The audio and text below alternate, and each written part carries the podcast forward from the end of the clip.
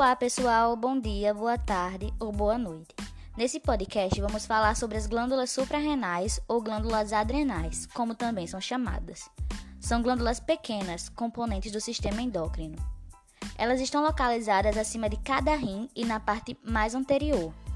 As glândulas suprarrenais medem entre 4 e 6 centímetros de altura, entre 1 e 2 centímetros de largura e aproximadamente 1 centímetro de espessura e pesam até 10 gramas. Elas possuem diferenças quanto ao formato. A do lado direito apresenta formato piramidal, já a do lado esquerdo assemelha-se a uma meia-lua.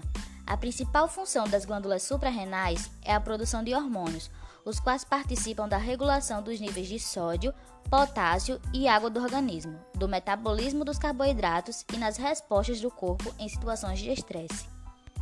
As suprarrenais são envolvidas por uma cápsula de tecido conjuntivo e rodeadas por grande quantidade de tecido adiposo. As glândulas suprarrenais dividem-se anatomicamente em duas zonas principais: medula suprarrenal e córtex suprarrenal.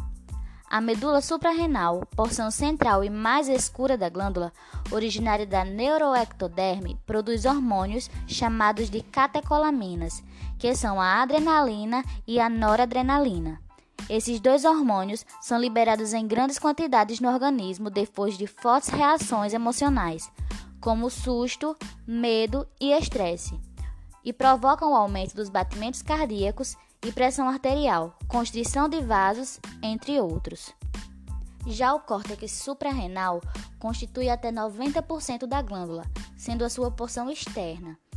Apresenta coloração amarelada, originária da mesoderme e formada por tecido epitelial. Produz hormônios esteroides, também chamados corticoesteroides. O córtex suprarrenal divide-se em três regiões.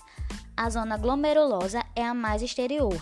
Apresenta cordões celulares dispostos em arcos. Aqui são liberados os mineralocorticoides, dos quais o mais importante é a aldosterona. A zona fasciculada tem localização intermédia. As células dispõem-se em cordões paralelos entre si e perpendiculares à cápsula da glândula. Nesta zona são liberados os glicocorticoides, sendo o mais importante o cortisol. E a zona reticular é a mais interna. Apresenta cordões de células arranjadas em forma de rede e é ricamente vascularizada são liberados na zona reticular os esteroides sexuais, dos quais o principal é a testosterona. Algumas doenças podem comprometer o funcionamento normal das adrenais, levando ao excesso de algum de seus hormônios ou sua deficiência, como por exemplo a insuficiência adrenal, que é a condição na qual o córtex adrenal não produz os hormônios esteroides de forma suficiente, ou a síndrome de Cushing, que consiste na alteração física e mental causada pelo cortisol no organismo por um longo período. É isso, gente. Bons estudos!